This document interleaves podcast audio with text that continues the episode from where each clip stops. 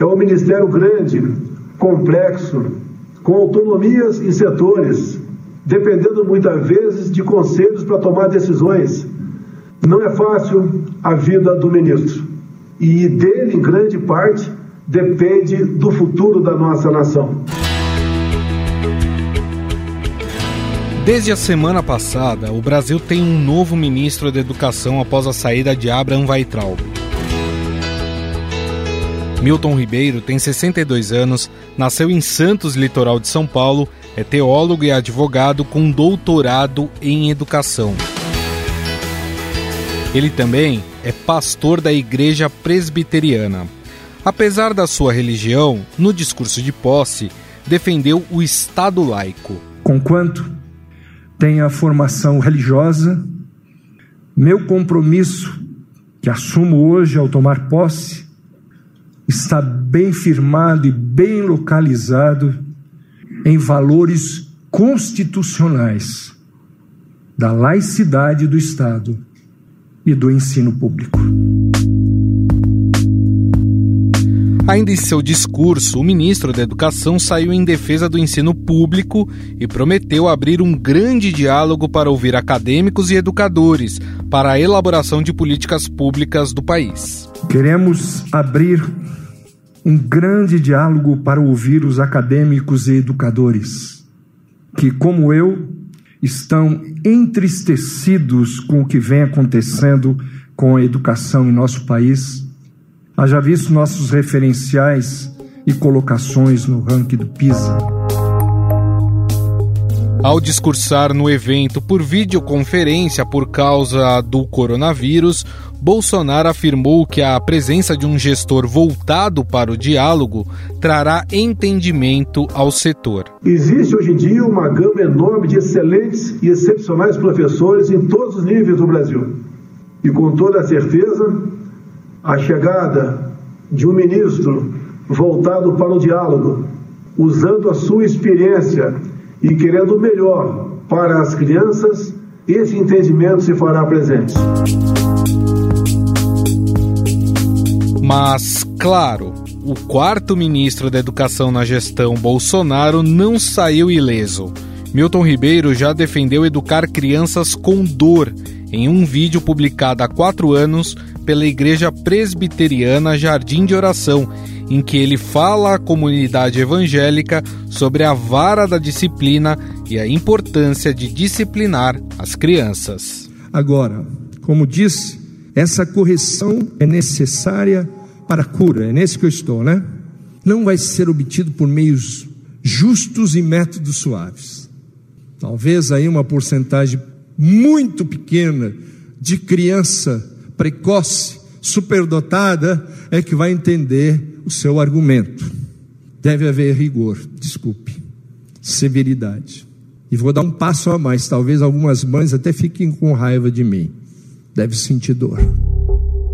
Aí, na posse, ele tentou explicar o conteúdo do vídeo. Jamais falei em violência física na educação escolar e nunca defenderei tal prática que faz parte de um passado que não queremos de volta. Polêmicas à parte, o desafio do novo ministro é grande em uma das áreas mais sensíveis e desgastadas na gestão Bolsonaro. Milton Ribeiro tem pela frente questões como discutir o novo Fundo de Manutenção e Desenvolvimento da Educação Básica, o Fundeb, realizar o Enem em meio à pandemia, orientar e dar apoio às redes de ensino na reabertura e implantar a Base Nacional Comum Curricular. Aliás, a discussão pela aprovação de um novo Fundeb com mais dinheiro para educação por parte do Executivo Federal tem sido motivo de rusgas entre o governo e Congresso. A votação está marcada para esta terça-feira na Câmara dos Deputados.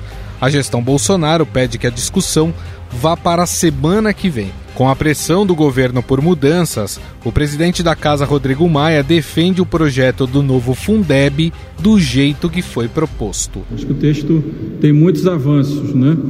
É, sempre teremos críticas, mas o texto, eu acho que ele vai na linha correta, vai ter um percentual pela primeira vez com a preocupação com a melhoria da qualidade do ensino e nós vamos, além disso, incrementar colocando uma recomendação que foque na educação infantil e no ensino médio profissionalizante. O governo quer evitar o aumento da complementação da União no fundo de 10 para 20%, como é proposto no relatório da deputada professora Dorinha do DEM de Tocantins. Além disso, a ideia da equipe econômica é destinar 5 pontos percentuais dessa fatia do Fundeb ao Renda Brasil, nome que substituirá o Bolsa Família, e jogar só para 2022 as mudanças no fundo. Afinal, o que devemos esperar do novo ministro da Educação? O que é o Fundeb e por que ele é tão importante para a educação brasileira? Quem nos responde essas e outras questões é a repórter especial do Estadão e que cobre a área de educação, Renata Cafardo. Tudo bem, Rê? Como vai? Tudo bem, você, Gustavo? Também, tudo certo. Primeiro, o que, que dá para a gente falar desse ministro? É um advogado, é um teólogo, doutor em educação. Teve um vídeo dele circulando nas redes sociais defendendo uh, a educação na forma de dor para as crianças aprenderem. O que, que dá para a gente tirar, uh, analisando assim, claro, nesse primeiro momento, bem superficialmente, a história do novo ministro? Então, ele assim, ele era uma pessoa muito desconhecida no meio educacional, tá? Quando ele, o nome dele surgiu, inicialmente até nas eh, nas prévias, digamos assim, quando você estava é, surgindo um nome a cada dia, ninguém nem sabia quem era. Ah, quem conhecia era o pessoal do Mackenzie mesmo, eu tenho algumas fontes do Mackenzie que conheciam. Agora, no meio educacional, ele não era, ninguém tinha a menor ideia de, do que ele fazia, quem era ele, de onde ele tinha surgido. Ele já estava numa comissão de ética lá do, da presidência da República, tinha sido indicado pelo Bolsonaro, então ele já fazia parte do governo de alguma forma. Mas na educação ele realmente não era conhecido. Até porque ele não tem um histórico nem de administração na educação, de ter trabalhado em algum cargo é, fora o fato de ele ter sido vice-reitor do Mackenzie no começo dos anos 2000, ele não tinha nenhum, nenhum cargo de gestão pública, principalmente, né, na área da educação, então não era conhecido nessa área, e também uhum. não estudou a educação, né? Ele é um estudioso da religião. Ele é um pastor evangélico, e um estudioso da religião. Ele tem mestrado e doutorado, o doutorado dele feito na Faculdade de Educação da USP, mas sobre o calvinismo, né, sobre como se dá a religião nas escolas é, protestantes. Então, não é um, um, estudo que a gente pode dizer, não é um doutorado em educação pública, como se imaginava, em alguma questão que possa ser aplicada é, para a maioria, né? É um foco ali, ele estudou as escolas protestantes, que é a área dele. Então, fazendo esse, esse resumo, a gente vê que não, não, havia de fato uma experiência na área de educação, principalmente na educação pública, zero. Mas ele já entrou, né, até na posse, ele entrou com com um tom de conciliação, uhum. porque se, o que mais reclama no governo Bolsonaro é que não há nenhum contato com estados e municípios, com os outros com os secretários de educação dos estados, que precisam ter essa articulação com o Ministério da Educação, isso não existe, eles sequer são recebidos, então ele já entrou com esse discurso que precisaríamos fazer um pacto nacional, que é muito interessante é, do ponto de vista teórico, se vai acontecer a gente não sabe. Você comentou essa, essa história da dor, né? A gente, uhum. logo que ele surgiu, as redes sociais começaram a começou a pipocar todo tipo de vídeo, né, do novo ministro. E num, em um deles ele falava justamente isso, que as crianças precisam ser castigadas, precisam sentir dor para entender é, quando fizeram algo errado, entendeu? Era defendendo que as crianças, é, de alguma forma, apanhassem, porque só com a conversa elas não iam entender. Ele negou na posse que defenda isso, mas o vídeo tá lá, né? Ele uhum. disse isso num culto. Se no passado se acreditava nisso, hoje não se acredita mais nisso. É muito curioso, pelo, né? No mínimo que um, que um ministro da Educação tivesse se acreditasse nisso. É. E agora a gente estava falando de articulação, né? É, e nesse momento está é, sendo justamente feita a articulação para o Fundeb, né? E o ministro não está participando. Pelo que eu sei das minhas apurações, ele não está conversando com deputados que estão lá na Câmara postos para discutir o Fundeb, nessa discussão do Fundeb, que deve ir é, durante a semana, vai acontecer durante essa semana e pode ser aprovado em breve. É, ele não está participando. Então já mostra que quem está preocupado com isso é o Paulo Guedes, é o ministro da Economia.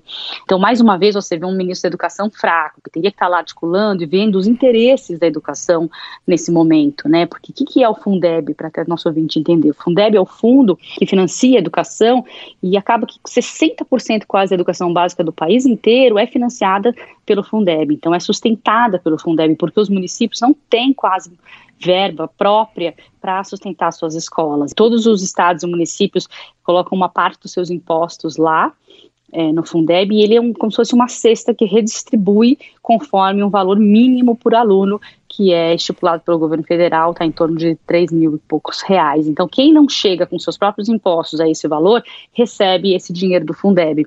E muitos deles, a maioria deles, depende do dinheiro do Fundeb. Então, a forma como é feita essa distribuição está sendo discutida agora muito, se quer principalmente que aumente a quantidade de dinheiro que o governo federal coloca no Fundeb. Hoje eles colocam 10% do Fundeb, a intenção é que aumente para 20% do, da, da grana do Fundeb venha do governo federal.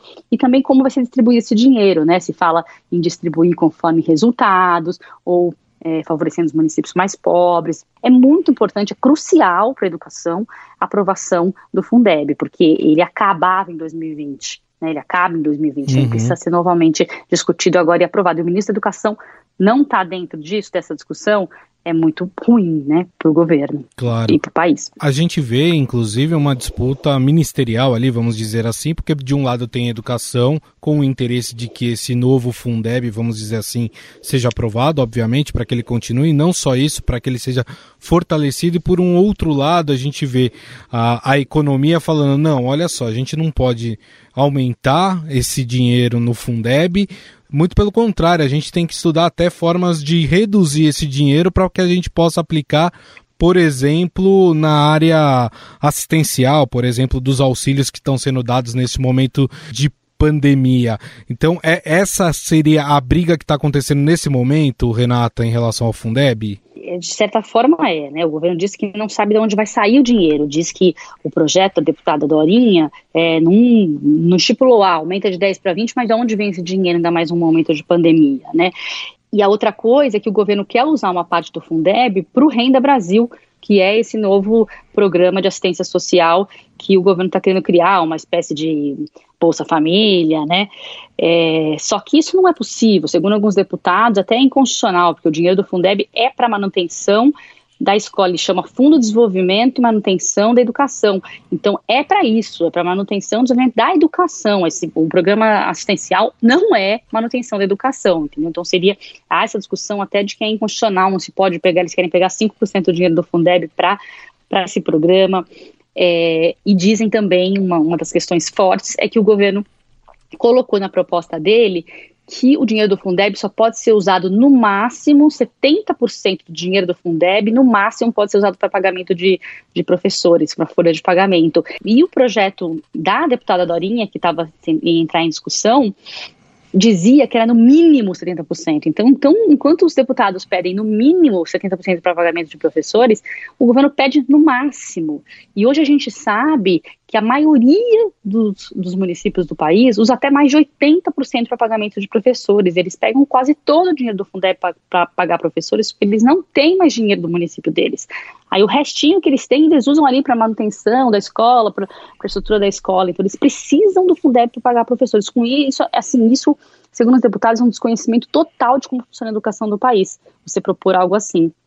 E o mais curioso é que essa proposta do governo veio em pleno sábado, depois de meses que o Fundeb está sendo discutido, desde o ano passado está havendo essa discussão, aí houve esse projeto da deputada professora Dorinha, o governo nunca se manifestou, assim, né, um, o Entralve chegou a dizer algumas coisas, mas nunca houve uma discussão aberta do governo com, com os congressistas sobre isso, nunca foram recebidos pelo ministro, de repente, nesse sábado, assim, na calada da noite, no fim, quando o Fundeb já estava é, na pauta para ser votado essa semana na Câmara, chega uma proposta assim do governo, mas uma proposta não foi nem muito clara, não se dizia muito bem de onde veio. Eles lançaram para os deputados do Centrão, mas não era uma coisa declarada, entendeu? Assinada por alguém do governo. Também veio assim meio, meio toda estranha, meio que para, segundo os deputados, para testar o poder deles, entendeu? Para testar é, até quanto que eles estavam acreditando naquela proposta que eles estavam querendo votar ali, que foi uhum. construída dentro do Congresso, porque não houve essa articulação com o governo, então a proposta teve que ser construída dentro do Congresso pelos deputados da bancada Educação. Então chegou essa meio contraproposta do governo de um jeito meio testando ali, vamos ver se dá para a gente colocar alguma coisa, Sim. se não dá. E houve uma reação fortíssima no fim de semana. Todos os deputados ligados à educação e os especialistas, os grupos, você vê todas as fundações que são ligadas ligados à educação, fizeram uma reação fortíssima durante o fim de semana contra essa proposta do governo e também falando, poxa, na última hora, no último, no último minuto eles mandam alguma coisa que não tem nem tempo para discutir e agora o governo está querendo adiar a votação, pedindo inclusive que se adie por uma semana para que haja mais discussão, mas teve mais de um ano de uhum. discussão, o novo Fundeb está sendo discutido há mais de um ano. Rê, além do Fundeb, né, tem três itens aqui que eu separei como acreditando ser os, os essenciais para o novo ministro, os desafios dele aí para frente, que é primeiro a organização e planejamento da aplicação do Enem de 2020, que já foi uhum. adiado, né, que a gente sabe que mexe todo com uma logística, né? Isso por causa desse adiamento.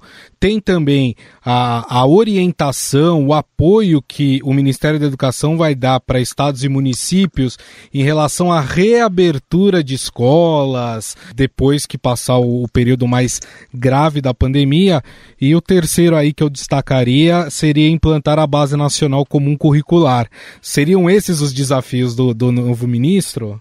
É, são inúmeros, né, os desafios. Essa questão do Enem está mais ou menos resolvida, precisa esperar a pandemia, eu acho, né, ver se de, de fato é, vai ser feito mesmo em janeiro, ele está indo adiante, é, em janeiro deu um respiro aí até para ali da, dos trâmites do Enem que estavam atrasados, a gráfica que não foi contratada, porque está uma disputa na justiça, até a gente deu uma matéria no Estadão sobre isso, se em janeiro dá esse respiro, vamos ver se de fato o país consegue fazer um exame com 5 milhões de estudantes em janeiro, como é que vai estar na situação sanitária. Uhum. É, a questão da base, é, nacional como curricular, o governo é contra essa base. A gente sabe muito bem que as pessoas que estão lá dentro do MEC hoje, ainda, né, é, independentemente do novo ministro, não mudou a equipe, é, são pessoas que não, não acreditam na base nacional como curricular, acreditam que ela foi feita por grupos de esquerda, por grupos que essas críticas que a gente mal consegue explicar, mas eles não acreditam que a base nacional comum curricular é algo que ajude a educação do país. Eles não, com a base, por exemplo, você tem uma ideia, ela pede que se tenha é, discussão de educação sexual, de gênero nas escolas, né? É questão da história dos negros, indígenas, e são coisas que a gente sabe que esse governo não defende. Então, de alguma forma, eles pegaram a base para ser um, o inimigo da educação. Então, acho difícil haver algum tipo de apoio nesse sentido, apesar dos estados e municípios já estarem trabalhando, fazendo seus, próprios eh, seus próprios currículos com eh, base na base, na BNCC. Então, isso não tem o apoio do MEC, o que é muito ruim, mas eles podem continuar trabalhando eh, com autonomia.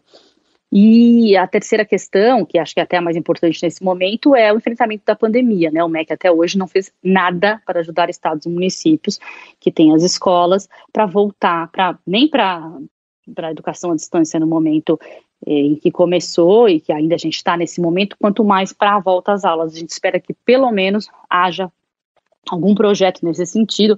O MEC tem dito que está trabalhando em alguma coisa lá na Secretaria de Educação Básica, mas a gente não viu nada até agora, nenhum tipo de apoio, nem dinheiro, nem articulação, nem direcionamento. É, para essa questão do enfrentamento da pandemia, que é gravíssimo, que a gente está numa crise educacional também gravíssima. Muitas, muitas crianças é, não têm acesso à internet. É, a desigualdade na educação vai aumentar absurdamente por causa disso, para quem não teve acesso a essas aulas, e mesmo que teve, qual foi a qualidade dessas aulas. Então, precisa ter um programa seríssimo de recuperação da aprendizagem dessas crianças e também de acolhimento dessas crianças, no sentido que elas vão chegar emocionalmente é, abaladas por, pela pandemia que viveram, é, com problemas como perda de emprego dos pais, perda de, de familiares para doença. Então é preciso ter tanto o apoio emocional quanto o apoio pedagógico na escola. E isso é grandioso, precisa ser feito com o apoio do MEC é, para funcionar perfeitamente, nas, principalmente nas escolas públicas do país, mas não há nem direcionamento do que deve ser feito. Imagina apoio, né? Então a gente espera que o novo ministro se preocupe com essa questão o mais rápido possível.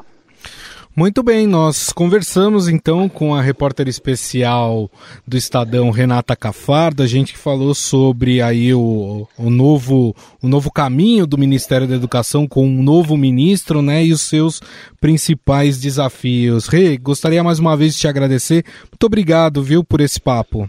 Imagina, é um prazer. Obrigada a vocês. Mas por que o Fundeb tem causado tantas divergências entre parlamentares e o governo? Quem nos explica toda essa confusão é a repórter do Estadão em Brasília, Tânia Monteiro. Tudo bem, Tânia? Olá, Gustavo. Olá para todos os nossos ouvintes. Tem uma certa confusão aí acontecendo, né? Tem um projeto do novo Fundeb lá em que fala para a União aumentar o seu aporte no Fundeb de 10 para 20%. Mas quem não gostou dessa história foi o ministro da Economia Paulo Guedes, que não só não quer que se aumente esse, esse percentual, como também queria estudar pegar parte desse recurso para poder implantar nesse novo programa eh, de renda, de assistência, que vai se chamar Renda Brasil. É isso mesmo, Tânia? É isso. O governo quer usar pelo menos 5%, né? Seja para essa transferência direta de renda para as famílias com criança em idade escolar, inclusive a, pré-escola, né? A ideia do governo, né, a proposta deles diz que é para incluir todas as crianças em creches é, também com esse recurso do Fundeb. Bom, está uma polêmica muito grande. A relatora, que é a deputada professora Dorinha, né, que é do DEM, partido do Rodrigo Maia, é, defende esses 20% de arrecadação para o Fundeb. Hoje, esses recursos são da ordem de 10%. E o país é, espera gastar, pelo menos a previsão era de que este ano, com a educação básica, fossem gastos 15 bilhões. Né? Então, se a gente for pensar em termos de hoje, a ideia do, do, do Congresso é de passar de 15 para 30, né? Se é para passar de 10 para 20, pra, de 10 para 20, seria o dobro, né? O governo tinha aceito chegar a 15, mas é, negociou e aceitou chegar aos 20, desde que 5% seja para incluir as crianças com idade pré-escolar, né, é, crianças pequenas, desse programa é, direto, transferência de re, direta de renda, é, inclusive a pré-escola. Né? Então, mas tem várias polêmicas nessa discussão. O Rodrigo Maia, que é o presidente da Câmara, ele não aceita esse adiamento é, para 2022, é, diz que essa é, sinalização é muito negativa e até na, na última fala dele, ele atacou indiretamente o Weintraub, dizendo que nem é mais ministro, dizendo que o debate do Fundeb ficou esquecido pelo responsável pela educação no governo. Né? Então, é, tem uma série de polêmicas aí. É, Rodrigo Maia está dizendo que quer votar nessa terça-feira é, a proposta e está chamando as ideias do governo de ideias soltas. Só que agora é, a gente tem um outro probleminha aí é, na mão, que é o próprio ministro da Educação novo, Milton Ribeiro, testou positivo para o Covid. Então, uhum. é, esse adiamento para a semana que vem, a gente não sabe se é isso mesmo, né? Tem várias polêmicas aí do meio. O, o, que a gente tem a impressão, né, como você falou, o ministro testou positivo para a Covid, vai ter que ficar eh, de quarentena, não vai poder participar de qualquer, pelo menos não presencialmente, de qualquer discussão em relação a esse assunto. Mas se tinha a impressão também, tudo bem que o ministro, o novo ministro tomou posse na semana passada, é de que ele já não estava sendo muito é, incluído nessa discussão. É essa a impressão que dava, ô Tânia? Pois é, é outra polêmica, né? É, o Weintraub não era incluído, o Congresso rejeitava ele. O novo ministro também ainda está chegando, a gente não sabe se, se a, a, a, já foi rejeitado de cara, ou é porque ainda esse início, ainda não conseguiram discutir, conversar, mas o fato é que ele não estava dentro ali da, da discussão com, os, com não só com a relatora, né, como com as pessoas que estão envolvidas é, é nessa proposta. Né? O próprio é, ministro é, Luiz Ramos hoje soltou uma nota defendendo esse adiamento da negociação e está todo mundo aí tentando ajustar isso por parte do governo, mas o Congresso não quer saber disso não, né? Então é, é, tem a outra questão que está nessa polêmica também, é que a relatora defende que, no mínimo, 70% do Fundeb é, é, fique para professores, o salário dos? O governo é, quer usar também esse dinheiro para ter recursos para infraestrutura escolar. Né? A relatora quer excluir a possibilidade de municípios pagarem aposentadorias dos professores com recursos do Fundeb. O governo é contra, porque diz que os estados e municípios não têm recursos agora, com a crise é, é, pior ainda, né? tem menos ainda. Então, o que, que o governo está dizendo? Na prática, com a proposta da relatora, todo o Fundeb acabará indo para os salários dos professores da ativa.